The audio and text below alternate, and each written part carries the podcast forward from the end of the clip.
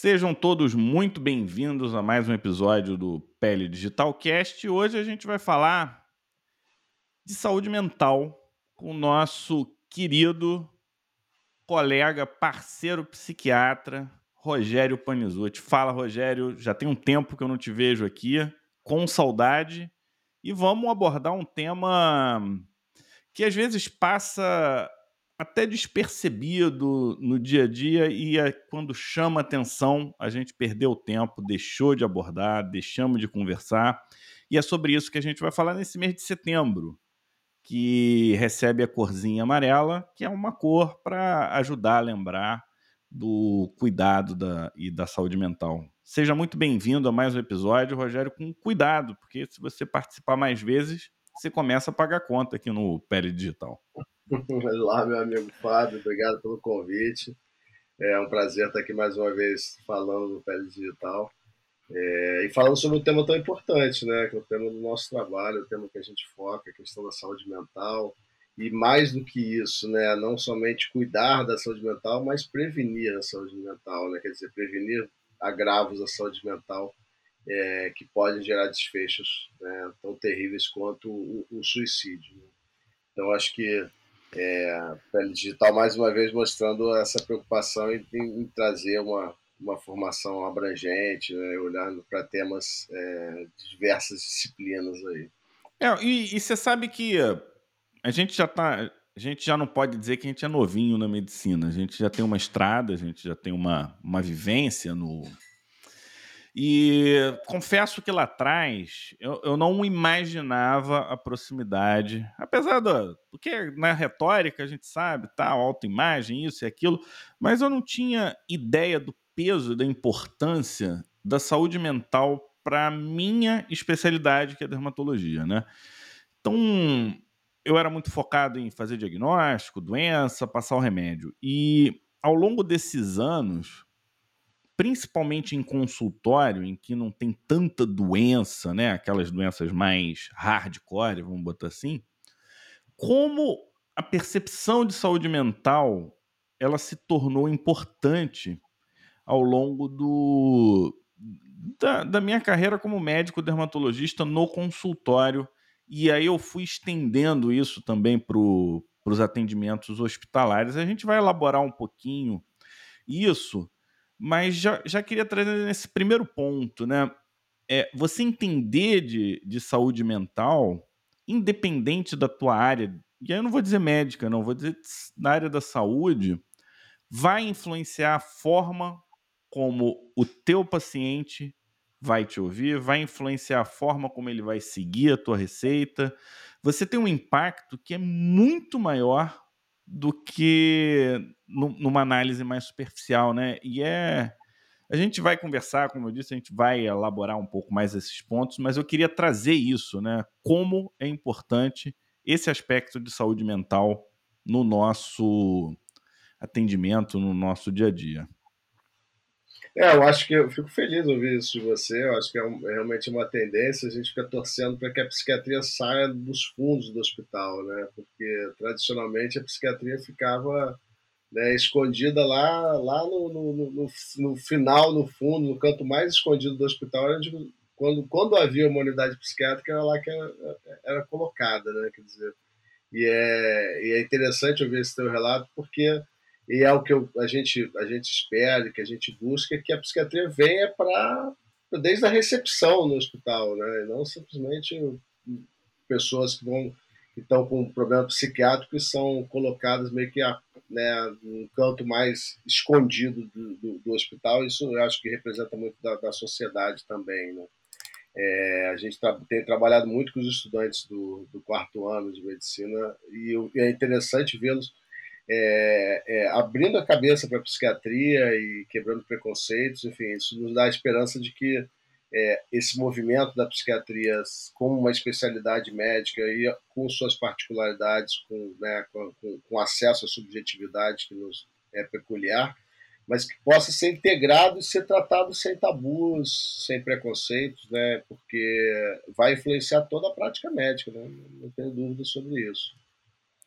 E o e você sabe que essa postura mais da nossa geração para trás, é, a gente teve um, uma formação muito dentro de caixa, né? E a gente sempre traz isso aqui. Essas caixas elas são criadas muito por questões didáticas. E, e na formação médica, a gente tem aquelas caixas de psicologia médica. Isso foi uma coisa que eu nunca entendi, né? Por que que, por que, que é apresentado psicologia médica e não é o campo da psiquiatria ou saúde mental como dentro do médico que vai fazer a abordagem. Eu acho que, pelo menos isso foi uma impressão que eu tive lá atrás, era como se fosse a segregação dentro da segregação, né? É, e, e, eu nunca me conectei, eu nunca me ressonei com isso, achava aquilo como um, é, lembra aquele filme que passaram pra gente, que o cara ficava preso lá? Porra, que saco aquele filme. É, era uma, uma coisa completamente antididática, aquilo era um, uma sofrência de último grau, e isso, de certa forma, meio que atrasou esse interesse e essa necessidade. E a necessidade ela veio é, do, do dia a dia, né? Com a necessidade da gente alcançar a pessoa, você seguir a tua receita. E eu queria trazer um, um, relato muito interessante. Eu não sei se eu já contei esse relato para você, mas se eu já contei, tem um pouco de paciência assim, tal. É, era uma era uma menina, 16 anos, tá? É 16, 17, um pouco antes de entrar na faculdade de medicina. E a primeira vez que eu vi, não era minha paciente, paciente da Valesca, minha esposa, que também é dermato, e eu vejo uma menina, sabe, acuada, quietinha, encolhida, fechada. E ela veio para uma, uma avaliação de rinomodelação, que é o preenchimento nasal. E, sei lá, passam uns 90 dias e eu vejo a mesma menina que não tinha nada a ver com aquela menina. Era uma menina, é, era uma mulher empoderada, toda maquiada, com uma roupa é, austera, ela estava com uma postura boa, sentada sem estar tá encolhida, era outra pessoa por conta da tal da rinomodelação. E isso, paralelamente, é, eu lembro na história dela que para o pai o nariz era bonito, que aquilo era uma frescura, que não precisava nada daquilo. É, como é que você faz esse tipo de leitura? Porque na minha leitura era uma paciente que estava entrando num, num, num ciclo, sei lá, de rejeição de autoimagem, é, e aquilo estava prejudicando demais ela. E, e, um detalhe que visualmente ficou bonito, mas não fez tanta diferença assim, mas na parte comportamental foi gigantesco. E isso, isso porque eu nem conheço ela. Imagina se eu convivesse com essa pessoa, né? E por que, que eu estou trazendo esse ponto? Porque a cosmiatria é um ponto muito importante e o autocuidado hoje é, é um outro ponto que eu vejo como importante. Né? As pessoas que não se cuidam, para mim, já tem algo errado, já deveria ter algo para se olhar, para se pelo menos entender, né, por que, que não está se cuidando, né? Essa eu fiz aqui uma mistureba de, de informação, mas eu tenho certeza que você vai conseguir depurar isso da melhor forma, né? É, primeiro assim, concordo plenamente com você que o autocuidado ele é um, um, indicador de saúde, né, e de saúde mental, né, das coisas mais afetadas, e eu acho que isso realmente acende a luz amarela é, para as pessoas, né, nossos familiares, para amigos, enfim, para colegas de trabalho, é quando a pessoa começa a se descuidar. Né? Por isso que, quando a gente fala sobre psicopatologia, primeira coisa, primeiro ponto a analisar é como a pessoa está se apresentando né, como as pessoas se vestem, como, tá, né, como ela está se cuidando. Isso reflete, sabe que na depressão, uma das coisas que chama muita atenção do próprio paciente, muitas vezes fala, doutor, eu fiquei uma, uma semana sem tomar banho. Né? A própria pessoa deprimida fica chocada com aquilo. Né? Então acaba sendo um indicador é, super importante, né? que a gente, a gente usa o tempo todo e acho que todos os médicos devem utilizar também.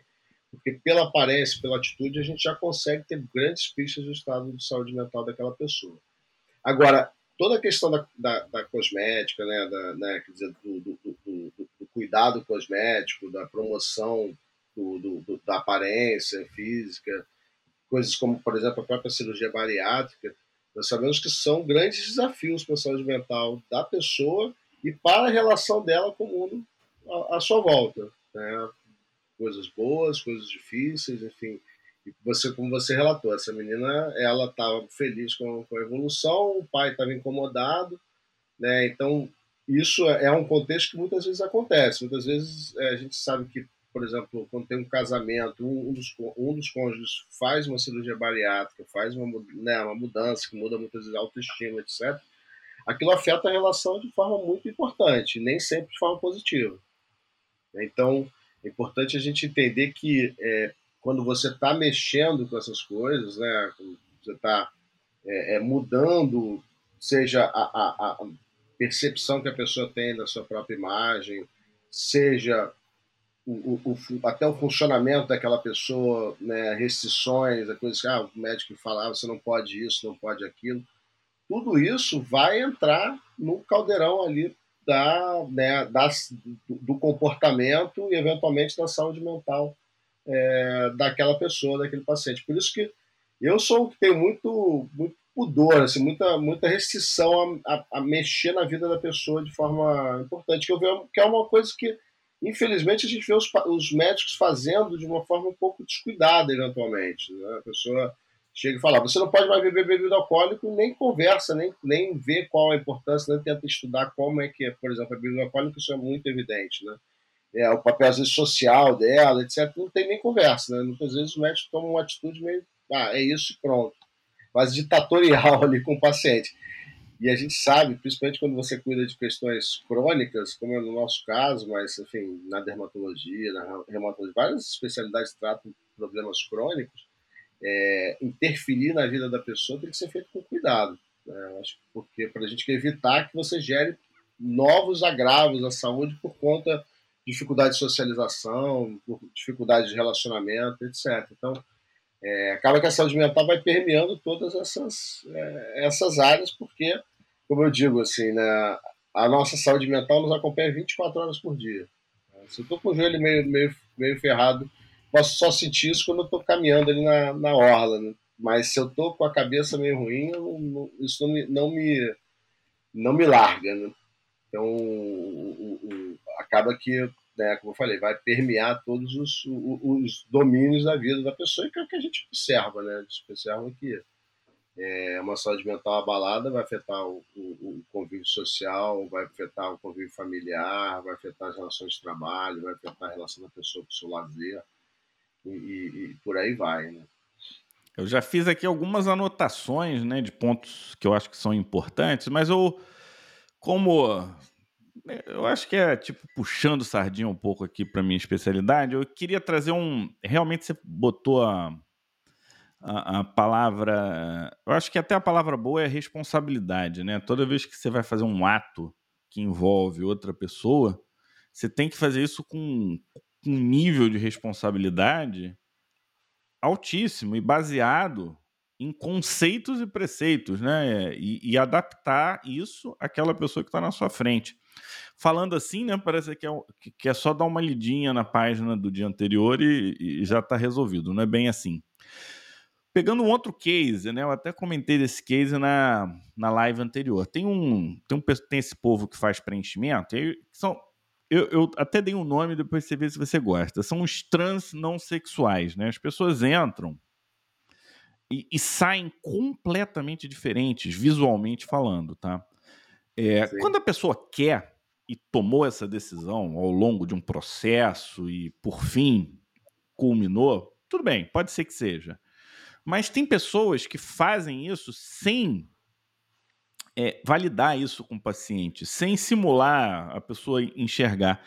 E hoje, eu não sei se você já teve paciente assim, mas paciente com crise de identidade pós-preenchimento, pós-procedimento estético. É, você tem visto isso? É, isso tem chegado para você? Porque ocasionalmente a gente tem esse tipo de, de situação. É, eu, particularmente, não tive nenhum caso de a pessoa, quer dizer, se, né, não se identificar, perder a sua identidade, mas recentemente eu li sobre um caso interessante que foi da a, atriz que fez aquele filme fez muito sucesso, acho que nos 80, início, início dos 80, ou final dos 70, que é o Dirty Dancing. Dirty Dancing era um casal, né, o Patrick Swayze e uma, e uma atriz. Essa menina, eu esqueci o nome dela agora, ela fez, depois do filme, uma cirurgia, uma rinoplastia, que ficou ok, e aí depois deu uma complicação, tiveram que operar novamente, e depois disso ela passou a ser irreconhecível. E a carreira dela, né, na verdade a reportagem falava sobre isso, que a carreira dela, que tinha explodido com um filme, fez um filme de tremendo sucesso, estava sendo chamada para diversos papéis, é, de repente a carreira, a carreira dela acabou, porque as pessoas não reconheceram mais ela como atriz do filme, é, do filme que tinha né, catapultado ela para a fama. Então, só mostrando como é grave isso, né? O potencial é, é, é importante, né? Então, esse caso realmente foi uma. Não foi nem acho, o problema dela pessoalmente, mas como aquilo ali afetou totalmente a relação de trabalho dela. Enfim, e ela nunca mais conseguiu estabelecer uma carreira de sucesso como ela, como ela tinha anteriormente.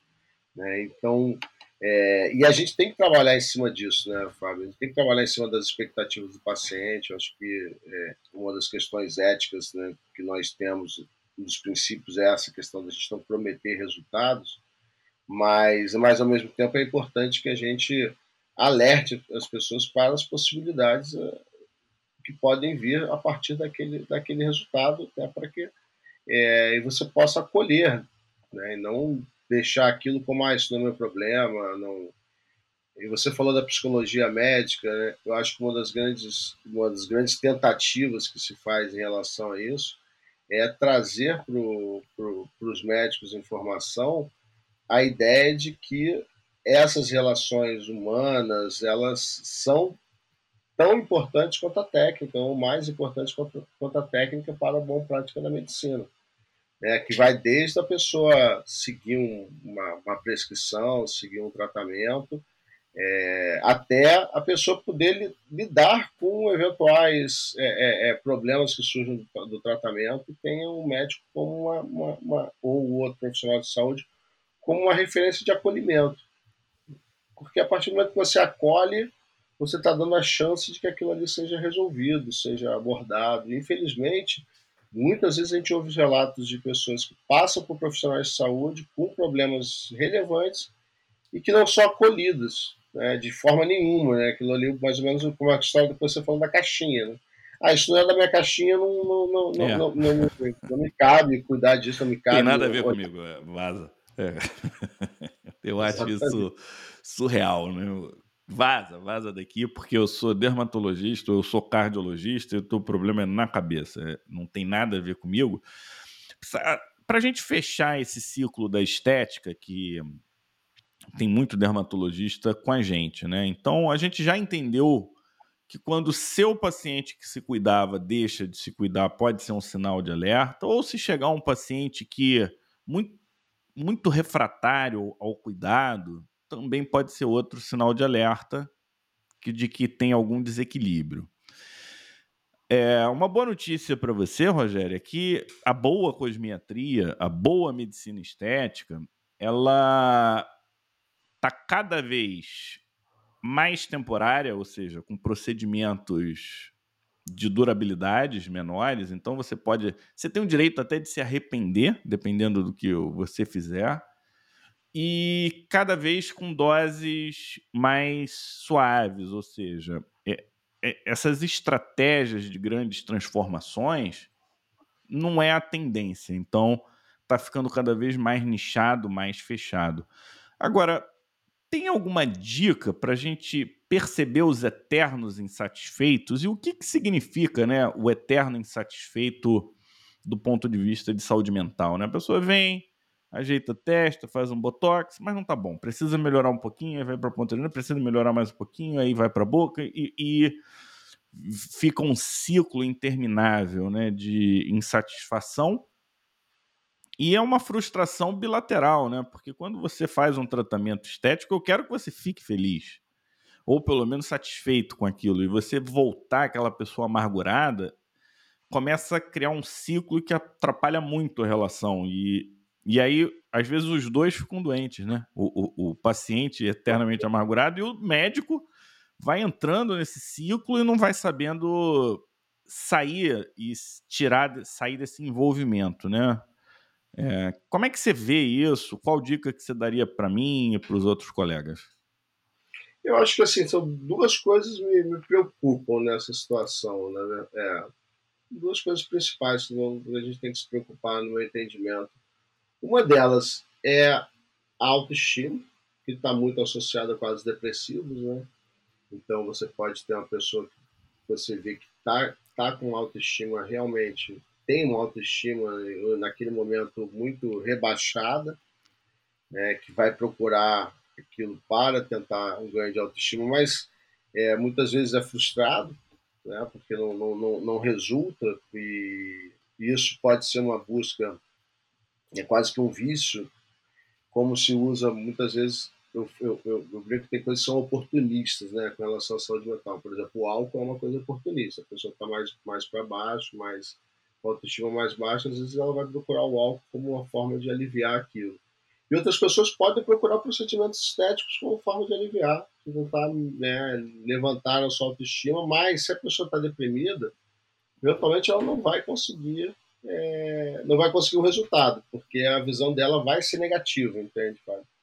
Então, uma das características da depressão é o negativismo, é um viés negativo em relação ao que está acontecendo. E isso pode ser crônico, né? Você pode ter um caso de distimia, que é o rebaixamento mais crônico do humor, que é uma pessoa mais reclamona naturalmente. É o etc. famoso ó oh, céus, ó oh, vida. É, o famoso ó oh, céus. e pode ser, é, por outro lado, né, expressão de um episódio depressivo. E outra coisa importante nessas horas é conversar com o paciente, entender se ele está fazendo tratamento, porque as próprias medicações não somente medicações psicotrópicas, como outras medicações podem interferir na saúde mental e tornar a pessoa mais irritadiça, mais insatisfeita. Então, isso é o tipo de coisa que a gente tem que, tem que ter um olhar amplo, porque essa semana mesmo, né, eu estava atendendo uma paciente lá com os alunos lá na, na, na, clínica da memória, lá na UFRJ, e com os alunos da M8, e, e, a paciente tinha dado uma piorada, assim, ela vinha bem, vinha melhorando, enfim, de repente ela deu uma piorada, duas semanas, as últimas semanas eu estou muito irritada, eu estou brigando com todo mundo, estou insatisfeita, etc. E a gente, olhando a história, né, descobrimos que não, não por, muito provavelmente não por acaso, né, pouco antes daquilo, alguns dias antes do início desses sintomas, ela tinha ido num médico indicado pelos, pela filha, pelo filho, enfim, que passou para ela testosterona, passou um esteroide anabolizante, e ela mal sabia o que estava tomando. Eu vi isso pelas receitas que ela me compartilhou comigo. É, então, assim, para entender que às vezes a, a, pessoa pode chegar mais irritada, mais incomodada com o procedimento, até questão de uma medicação que foi introduzida né, como nesse Re, caso. É, é reação, né? Não é um. É, reação. Então, assim, é importante que a gente tenha esse, esse olhar amplo, porque mesmo não é só o psiquiatra mudando o antidepressivo que pode levar é, a flutuações de humor, a, a, momentos de mais irritabilidade, mais insatisfação, mas mesmo medicações, né? Nesse caso, a gente tem aquele termo doutor Caveirinha, né? Para descrever o, o que, que ele tá, provavelmente estava fazendo, mas é, é, importante ter esse olhar, né? E a escuta ela vai ser um dos o, o, o crucial ali. É, e, e numa, outra... numa geração de alta velocidade, né? Cada vez mais os detalhes vão, vão se perdendo, porque hoje, dependendo do, de onde se atende, como se atende, é, é um ritmo aceleradíssimo. Você não tem tempo nem de conhecer quem está na tua frente. Isso é um, é um risco muito alto, eu acho é um risco muito alto, definitivamente é um risco muito alto. E, e acho que um outro ponto também que é importante destacar é né, se a pessoa tem um quadro obsessivo compulsivo, né, que é uma outra, é uma vertente também está é associado, né, a transtorno obsessivo compulsivo não deixa de ser um transtorno de ansiedade, mas eventualmente você pode ter pacientes com pensamentos é, é, é compulsivos em relação a né, um determinado aspecto da, do seu, né, da sua aparência, que leva a, a, a, atos compulsivos tentando melhorar aquilo. E o grande problema disso é que o ato compulsivo não melhora, na verdade, ele, ele, ele, ele, ele não satisfaz o pensamento obsessivo, ele eventualmente só piora o pensamento obsessivo e a pessoa vai entrando nesse ciclo. E, de... e esse, esse quadro, ele, né, ele pode cursar com suicídio também? A pessoa pode. Pode, pode. pode. O transtorno obsessivo compulsivo também está associado ao suicídio, porque o grau de desespero, o grau de, de, de prisão pode ser muito acentuado. Na verdade, o que a gente usa como, como indicador? Que na verdade é um indicador para todos os transtornos mentais, que sempre fica essa questão: o que é normal, o que é patológico. O indicador mais preciso, do meu entendimento, é o quanto aquilo está afetando o funcionamento da pessoa. Então, no caso do obsessivo compulsivo, a pessoa pode eventualmente tem uma preocupação de limpeza, lavar a mão né, com mais cuidado, ter aquela pessoa que se preocupa mais com limpeza. Agora, se a pessoa começa a entrar para tomar banho e fica lá meia hora, 40 minutos, chega atrasado no trabalho porque não está conseguindo sair do banho, porque tem que lavar 10 vezes, enfim, aí já temos um problema, né, Fábio? Então, assim. Você é, acho... até me trouxe um, uma possibilidade aqui, né? Essas pessoas que são fissuradas por skincare, né? creme 1, 2, 3, 4, 5. Rotina da manhã, 12 cremes. Rotina da tarde, 12 cremes. Rotina da noite, 12 cremes. Isso já tá fora, né, do... Tá, não tá normal, né? Quem passa É, se a pessoa começa a chegar atrasado no trabalho, tem, a gente vê isso, a pessoa chega atrasado, chega atrasado no trabalho todo dia porque fica lá passando os cremes e depois tem que fazer todo um ritual. Aquilo já não está compatível com a vida dela. Né? E isso já, já faz, já chama atenção para para a importância de, de, de, cuidar dessa saúde mental, porque é, isso não está não tá legal. E, e, é importante o médico cuidar para não ser agente desse processo, né? não se tornar né, um, um, agente dessa, de, de, desses atos compulsivos. E o grande desafio, por exemplo, a gente vê também muito no, no caso da, da, cirurgia bariátrica. Eu falo da cirurgia bariátrica que acaba que é, um, é uma área que a gente tem recebido muitos pacientes. Né? E uh, a gente estava falando, né, da, da questão da, de quando a rotina ela vai se tornando tóxica, quando a rotina ela vai atrapalhando o teu dia a dia dentro daquele daquele contexto do eterno insatisfeito, né? Você trouxe o, as pessoas com uma tendência depressiva, distimia, pessoas que sempre valorizam o lado negativo das coisas e tem também os obsessivo-compulsivos, né? São dois perfis psiquiátricos e o o, o, dismo, o que tem dismorfofobia, né? Ele, ele não, ele tem uma uma visão alterada dele mesmo. Ele se enquadra em algum desses dois ou é um terceiro grupo? É, a questão da, da, da dificuldade de, de, de, se perceber, ela, é, ela é um está muito associada às transtornos alimentares, né? Uma coisa que, que também tem um aspecto cultural muito forte. Né? Então, essa percepção alterada de, de, da sua própria forma, né? a percepção alterada em relação a peso, a né, forma física, etc., é, vai ser um gatilho, vai estar muito presente nos transtornos alimentares, como anorexia, como bulimia. Mas é importante também, até falando de caixinhas, né, Fábio, puxando a, questão das caixinhas, é que na psiquiatria também as coisas não ficam em caixinhas. Isso talvez seja é, o que até assusta os alunos, né? Que estão no quarto ano de medicina, achando que. Ah, mas você deu o exemplo aí, né, né da, da testosterona, ou seja, testosterona muda comportamento e é sabido, né? Se botar um monte de homem junto, a chance de sair dar ruim, dá ruim.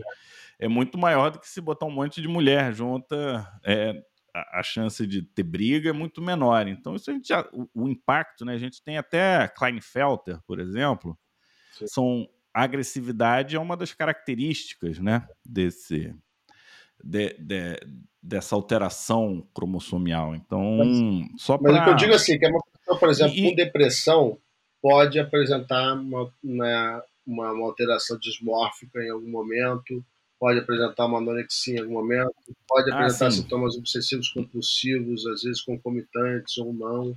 Isso acaba sendo, que a gente brinca aqui em psiquiatria, comorbidade é mais regra do que exceção.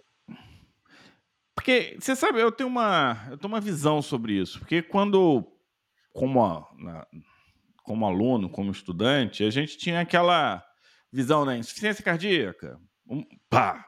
É, cirrose, pá. E de repente vem, porra, psiquiatria é uma coisa meio contextualizada, depende, depende. E aí vai ficando confuso. Porque o, a gente pega emprestado essa classificação de doenças orgânicas, isso não encaixa nas doenças de saúde mental como a gente esperaria que, que se encaixasse. E essa flexibilidade de, de raciocínio, acho que eu peguei, por exemplo, com o tempo. Eu não, eu não tive isso. E eu não tive essa clareza na época que eu aprendi. Isso me atrapalhou muito, na verdade, me afastou demais da psiquiatria como uma especialidade médica. E, e, e isso é culpa nossa. Toda vez que, o, que, um dermatologista se afasta de um hospital, a culpa é do dermatologista. A gente tem um papel integrativo muito maior do que a maioria das especialidades imagina, né? Porque o que as pessoas imaginam da dermato? Elas não têm a menor noção do que é dermato especialidade, assim como não tem da psiquiatria. Tem um, é, tumor cerebral, né? Então, pô, o cara tá bem ontem e hoje acorda deprê, isso não é normal, isso não, isso não é reacional, isso, a chance de ser um AVE é maior do que ser uma doença psiquiátrica. Por quê? Contexto, é, história de vida, e sem com, consulta de cinco minutos você não consegue, né? Você não consegue pescar todas essas questões. E aí, eu, eu já queria fazer, fazer o gancho da seguinte forma é muito comum a pessoa se anima aí, cara. Você tá meio triste hoje. É, é como se fosse 100% volicional, né? Como se eu tivesse total controle é, de todas as, a, as minhas faculdades mentais, vamos botar assim. E você me conhece, eu sou uma pessoa relativamente e mentalmente estável. Não, normalmente eu tô tranquilo, mas não lembro exatamente, acho que foi um pouco antes da pandemia, teve uma situação, cara, que me deixou ansioso. Cara, eu não conseguia dormir. Eu falei, caraca, é isso que as pessoas sentem. Não tem controle. É completamente fora do controle. Aí eu pergunto, quantas pessoas conseguem, é, Rogério, com clareza, dizer eu estou sem controle, eu estou com o controle, e eu acho que eu tenho clareza. Pode ser que eu não tenha clareza em vários momentos, né? Provavelmente não tenho.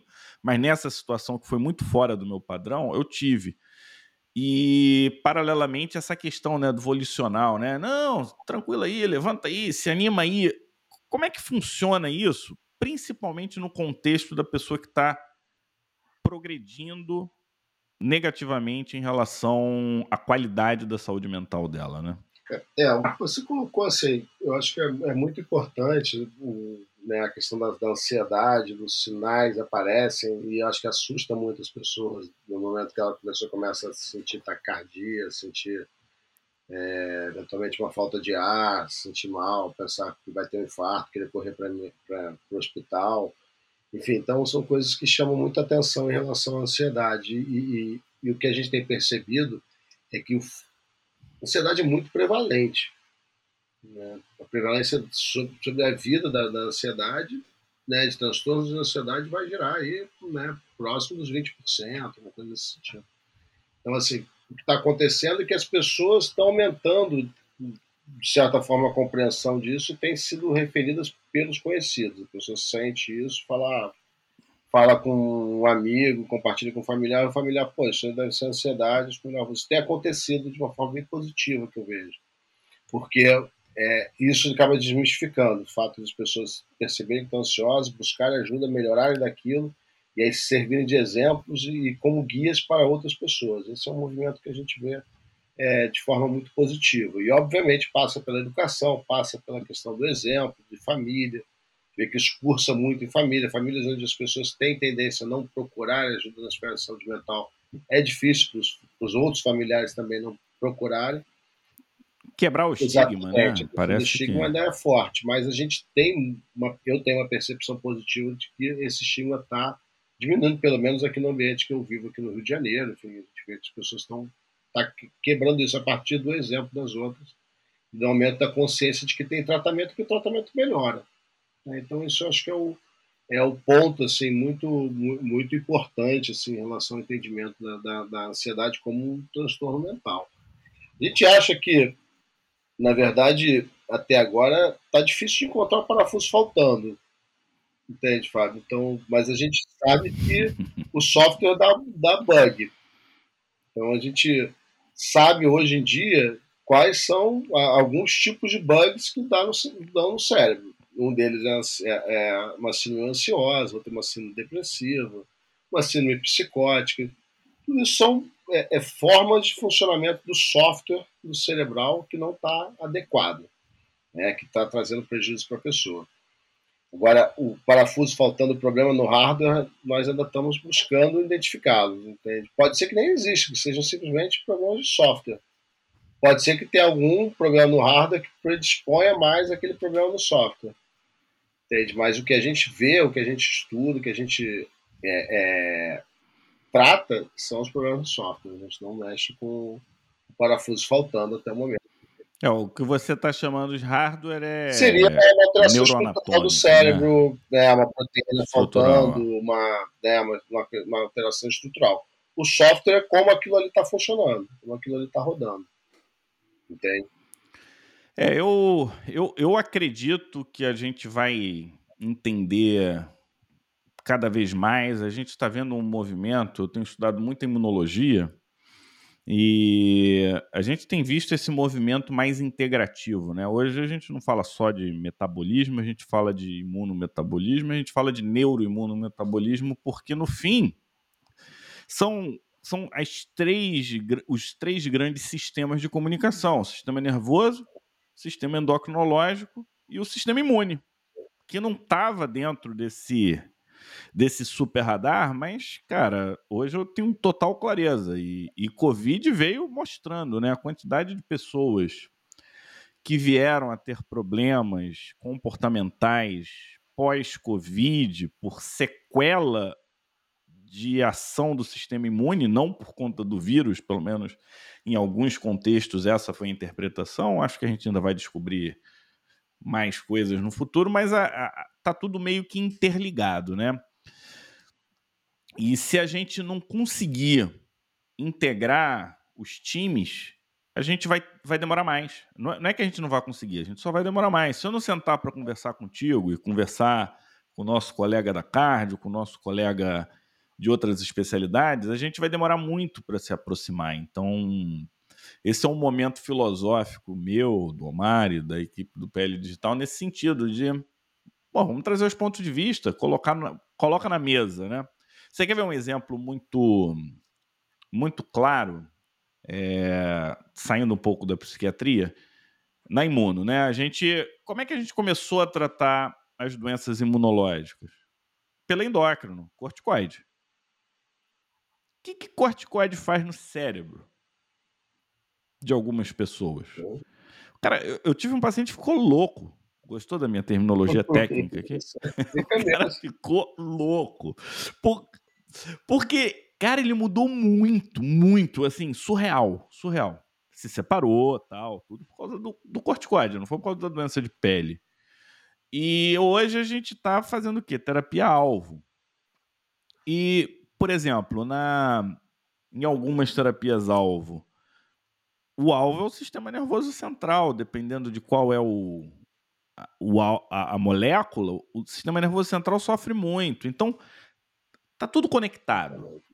Como que a gente vai usar essas informações é que é o que é o grande lance, né? Como é que a gente usa essas informações? E aí eu queria saindo um pouco do, do amarelo do setembro, mas assim um pouco pergunta de tendência. Hoje eu Hoje eu estou botando um pouco em xeque o que as pessoas chamam de evidência, né? Porque o que a gente está chamando de evidência são os estudos criados por laboratórios, na grande maioria das vezes, muitas vezes para aprovar medicação e uso comercial, né? Acho que se pegar estudos de medicamento dos últimos cinco anos, que quantos por cento vem da indústria e principalmente para aprovação. É...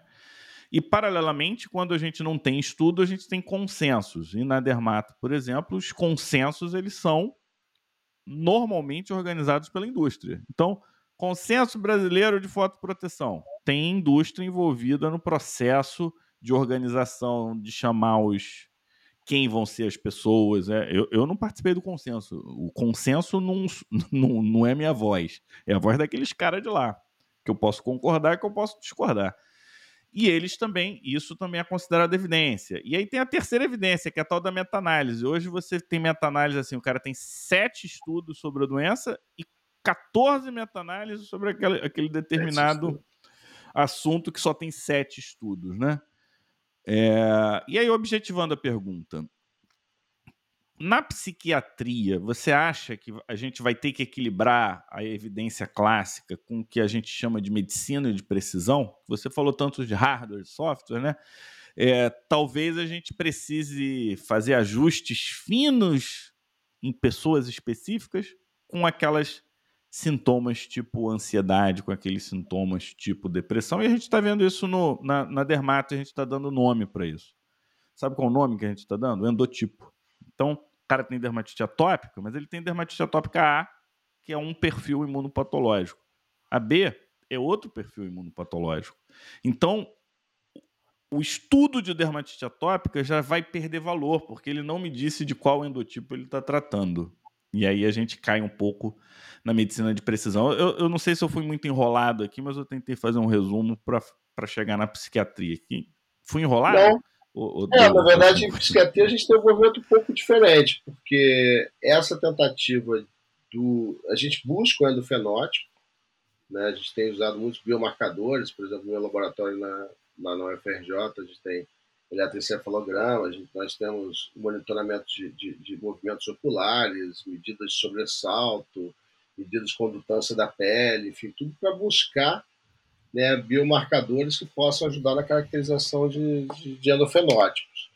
Mas, por outro lado, assim, o, o, o, o grande desafio né, que vinha de décadas da, do quanto a gente consegue colocar em caixas né, A, B, C, ele, na verdade, está passando por um momento que está se desistindo um pouco disso, para alguns, aspectos, trabalhando no conceito de espectro, né, espectro autista, porque se fica difícil em determinados momentos definir, a pessoa tem um autismo ou tem um é, o acesso que vocês têm ao órgão é muito diferente do da pele. e exemplo. nós não temos o padrão ouro.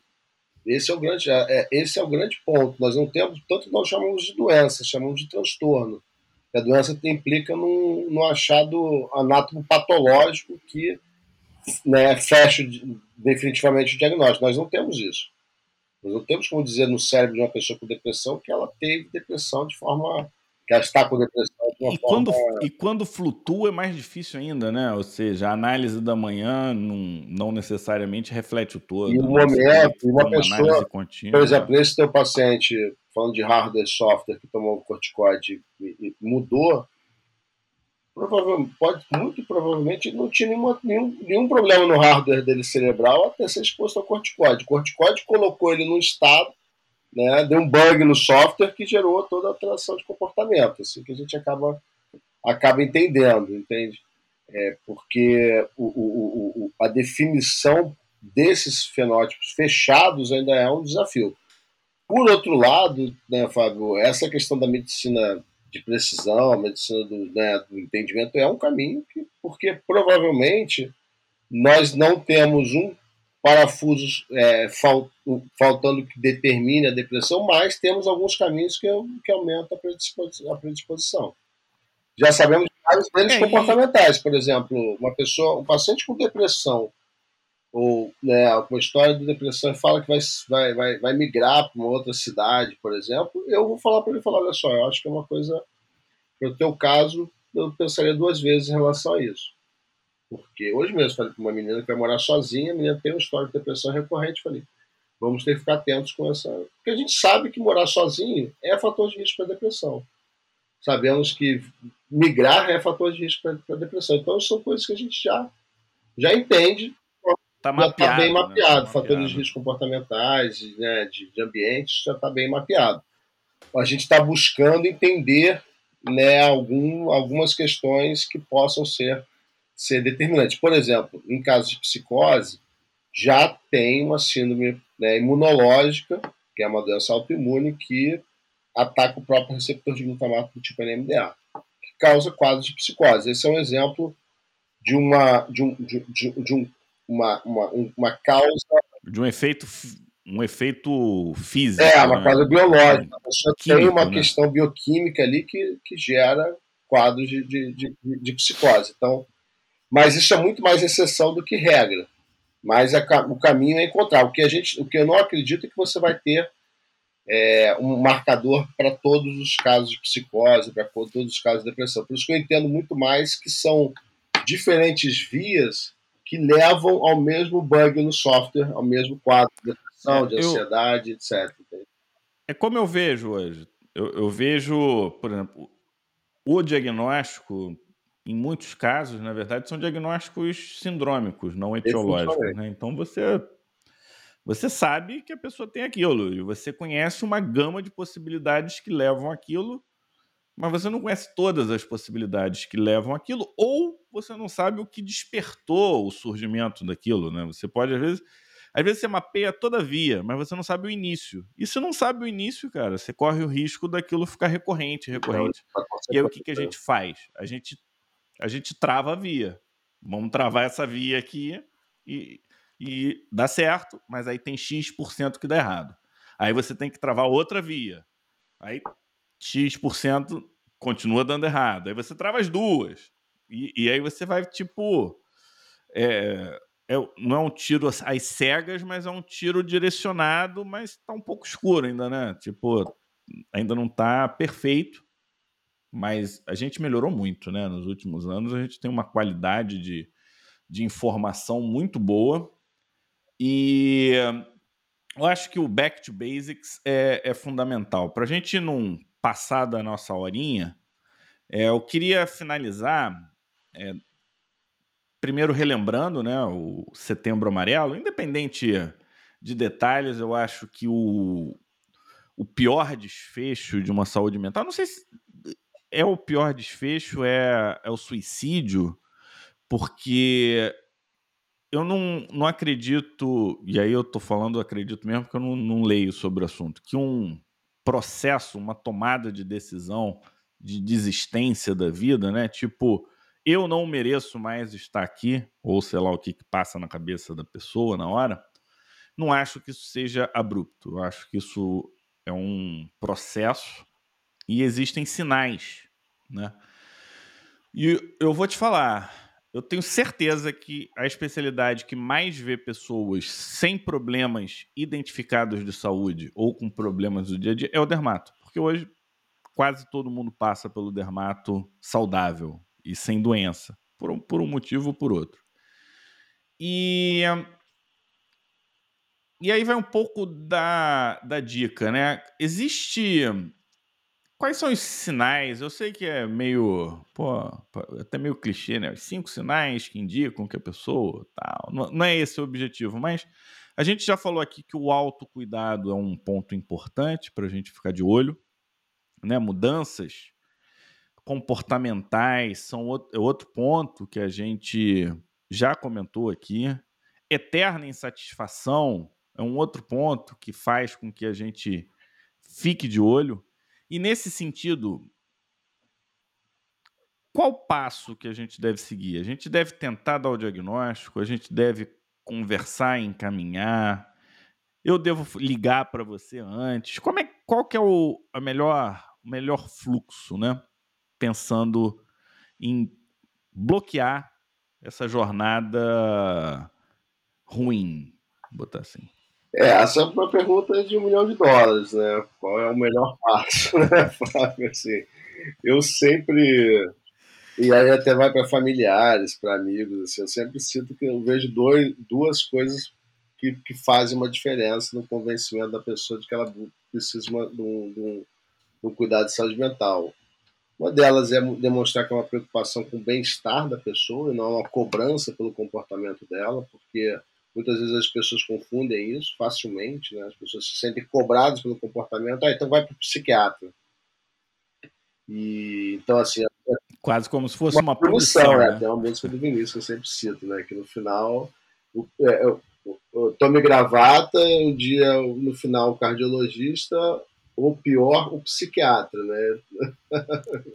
Mostrando que o pior, pior de tudo que pode acontecer com uma pessoa né, seria ir para o psiquiatra. Então, isso, obviamente, não é, não é a realidade, porque a gente vê as pessoas melhorando e vivendo suas vidas muito mais qualificadas. É, mas, é, é, mas pensando numa outra perspectiva, Rogério, eu acho que a saúde mental, talvez se estar doente da mente, talvez seja a pior das doenças. É, como eu falei, é se olhar por esse horas por né? dia, né, como eu estava falando, uma coisa que não, não larga a cabeça da pessoa. Assim, então, realmente é, é, é muito. Tanto que né, temos transtornos mentais que são totalmente incapacitantes, como a esquizofrenia, a pessoa muitas vezes não vai desenvolvendo praticamente nada, nenhum aspecto de sua vida. Então, assim, é, é realmente é muito grave mas o, o, o como fazer para convencer as pessoas a, a, a, se tratarem. Eu acho que a, a, questão da insistência com carinho, mostrando que é uma preocupação com ela, e o exemplo, né? o exemplo próprio, o exemplo de outras pessoas próximas, assim, ah, fulano foi, se beneficiou e melhorou, etc. Estou falando para familiares e, e, e, amigos, eventualmente até o médico pode usar esse tipo de abordagem, é, mas eu acho assim que existe ainda uma restrição das pessoas. Eu, eu tenho até uma, uma, uma, coisa que eu percebo muito claramente. Muitos colegas me indicam pacientes, muitos colegas médicos, mas poucos desses pacientes chegam a mim. Os pacientes que tem, quem tem profissional de saúde que tem muito mais eficácia em encaminhar o paciente para mim são os psicólogos. Assim, isso é uma, uma diferença hum. é, é, é, é brutal, entende? médico consegue encaminhar paciente para mim, muitas vezes quando é familiar, quando né, tem alguma questão ali direta da família, mas assim, pacientes, muitas vezes eles vão. É, isso mostra uma falha nossa nesse processo de comunicação, né? É, isso... Pode ser, né? Talvez a necessidade de assistência. Então, eu acho assim que, obviamente, está encontrando uma, uma questão grave né, é, mais grave, enfim, né, um pensamento suicida, alguma coisa nesse sentido, aí é muito importante ser, e até é uma, é uma condição que, por exemplo, pensamento suicida nos permite eticamente que a gente quebre o sigilo. Então, assim, se você percebe que o paciente tem está com ideação suicida, você tenta abordar isso, vê que a pessoa não está consciente do perigo que ela está correndo, não vai tomar nenhuma atitude. Isso é, é uma justificativa ética de você entrar em contato com a família e falar: olha só, essa situação merece, merece uma atenção porque a pessoa não está consciente daquele, daquela questão.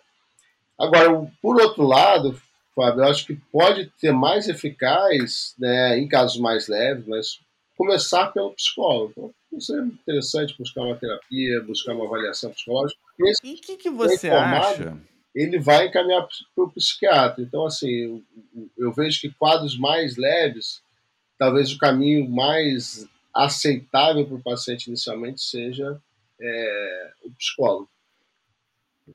E o que, que você acha é, da gente ter um, uma abordagem, uma terceira abordagem, que eu, eu vejo alguns da Dermato fazendo. Eles assumem os inícios de tratamento leve. Né? É, por prurido, por exemplo, a gente acaba tratando um pouco a ansiedade e, e isso, isso é uma visão minha. O que, que tem acontecido? O paciente entende a diferença.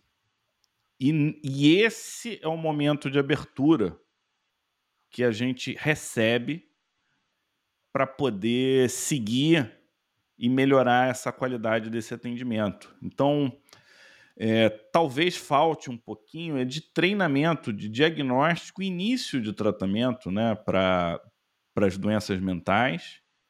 E assim a pessoa entender, puxa, eu vou me beneficiar eu não estou sendo expulso daqui. É, é, todos esses aspectos de rejeição que imagino que quem tenha depressão, por exemplo, isso fique muito acentuado, né? E, e acabe voltando contra.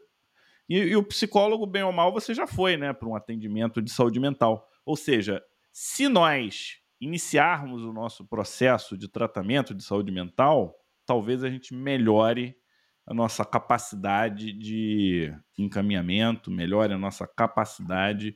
Eu vou te falar, dificilmente um delírio de parasitose vai de prima no psiquiatra. Ele só vai depois que a gente começou o tratamento, que começa o antipsicótico, ele dá uma melhorada, aí você vai conversando. Cara, se você mandar de prima, cara não vai. Mas não, vai, vai mesmo. E eles são inteligentes, eles são sagazes. Dermato, né? É. Não, é, você vai, falou dessa terceira via faz muito sentido. Eu, eu, eu acho que isso definitivamente é um caminho. A gente vê alguns uns, casos assim, né? Que o cardiologista começou a tratar ansiedade, depois acabou encaminhando, e viu que não estava conseguindo. Geriatra, eu também faço muita psiquiatria geriátrica, tem acontecido muito. Os geriatras tentam tratar, e aí quando vem que a coisa está mais complicada, né, Luiz Eduardo, Simone, falar alguns da turma que me encaminham pacientes, é, nesse, nesse contexto. Então, eu acho que isso é uma abordagem muito interessante, porque até você desmistifica, mostra que já está melhorando, enfim, isso pode ser abertura. É, qual que é minha, o meu, o, o, o que, que eu tenho de, de, de, de, de é, receio, né, de, de um pouco de preocupação em relação a isso? que muitas vezes o que acontece é que as pessoas passam, por exemplo, antidepressivo está acontecendo isso muito. A pessoa passa ah. sem definir objetivos de tratamento e sem monitorar a resposta, entende? Passa-se, ah, então toma isso aqui também que vai te deixar mais calmo. E aí depois marca uma consulta daqui a seis meses, ou daqui a três, né, dentro da rotina da pessoa, e essa não é a nossa rotina. A gente sabe que a prescrição inicial é o início, a gente tem que ajustar a dose, tem que não, prescrição não é, não é, não é delargação. É, né? é, é, é prescrever. Eu entendo que cardiologia você é pode ver a cada seis meses uma medicação antipertensiva, etc. Mas em psiquiatria, para você ter uma. Mas antes de controlar? Não, você não ah, vê seis meses muitas... depois, né? Primeiro você controla, é, depois você afasta. Tá, mas o que, que acontece? Pô, Muitas vezes é que o cara já fez esse processo com relação à medicação cardiológica e aí ele está acompanhando o paciente, aí passa uma medicação antidepressiva, mas ele não se preocupa quando é né, quanto tempo vai demorar para responder. Monitorar a resposta, basicamente. Não há esse monitoramento. É, pra, minha visão sobre isso, Rogério, é bem, bem, bem objetiva, né? Você largou, você não tratou, é, é diferente. É, mas é, né? é uma realidade que nós vemos e eu tava... Ah, você vê isso com antibiótico, né? Fazendo, cara, falando cara tem dor de garganta, já, já não quer nem saber, nem olha a garganta do cara, já trata com antibiótico e anti-inflamatório junto, porque aí não corre o risco de não tratar. Essa, essa é a medicina que a gente realmente não quer é, para ninguém. A gente sabe, eu, eu tá aí um grupo de, de medicamentos que eu tenho super respeito, são os psicotrópicos. Eu estou botando tudo no, sob a, o nome de psicotrópico aqui porque mexe com muita coisa. Então você precisa entender. Então eu, eu me limito e me limito nos contextos certos. Porque se o cara começou a ter polifarmácia, eu vou com muito cuidadinho, abro meu, abro meu up-to-date, meu Edscape, vou fazendo lá os, os cruzamentos. Porque, cara, não é, é, é uma responsabilidade. A gente falou disso, né? A responsabilidade, o cuidado, o acolhimento, a empatia. Então, essas são as características que o médico precisa desenvolver é, em paralelo às hard skills. Né? Eu acho que é. Se a gente fosse dar uma. Amanhã, eu acho que amanhã é o dia de conscientização para as pessoas que têm algum tipo de deficiência, né? alguma coisa nessa linha. O, qual o nosso principal papel como médico, dia 21 de setembro, né, para quem ouvir fora da data, é... qual é o principal papel do médico num primeiro momento? É diagnóstico precoce. Diagnóstico precoce minimiza risco de sequelas e de consequências negativas. O segundo é o diagnóstico correto com tratamento adequado, uma reabilitação bem montada.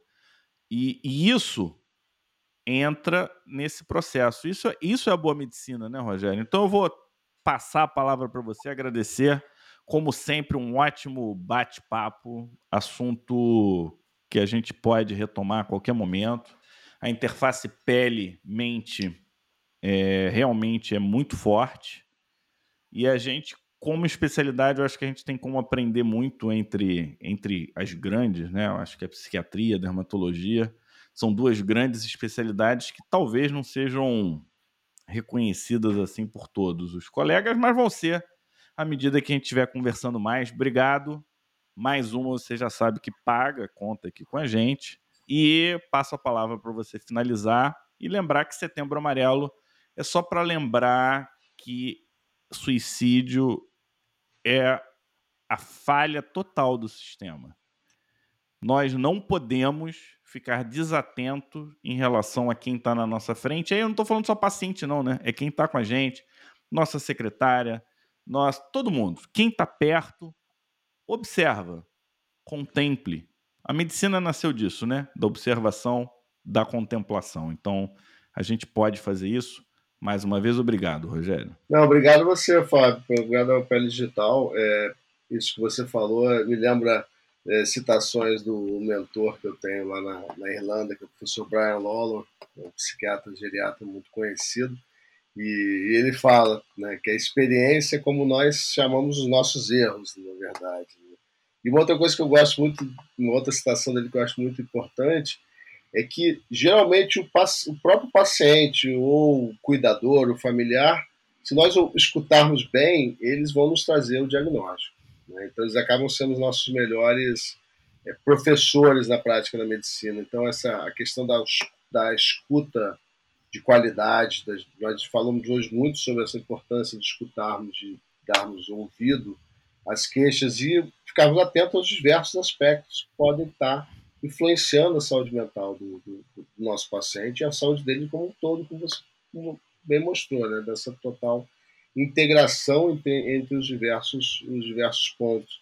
E eu acho que para os colegas que estão né, se deparando com pacientes que sofrem muitas vezes de agravos na saúde mental, eu acho que é importante que a gente dê esse ouvido. Se nós formos introduzir uma medicação, introduzirmos um tratamento, acompanharmos esse tratamento e termos um canal de comunicação, sempre estabelecemos um canal de comunicação com os pacientes. Por exemplo, um paciente que inicia um antidepressivo, pode fazer um episódio maníaco que, se for visto depois de meses, pode arrasar a vida da pessoa. Né? Separação, perda de emprego, etc. Coisas que muitas vezes não são recuperáveis. Então, temos. Assim, fico muito feliz com a sua responsabilidade, seu cuidado com os psicotrópicos, porque eu acho que é por aí mesmo.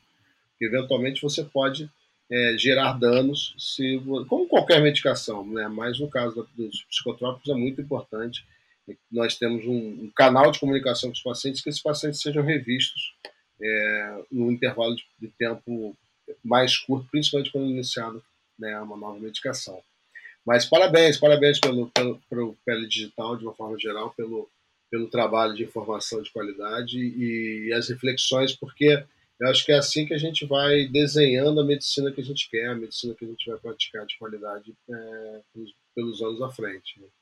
Então é um grande prazer e pode me convidar de novo para não ter. Não com tanta frequência, não ter que pagar as contas. Isso aí.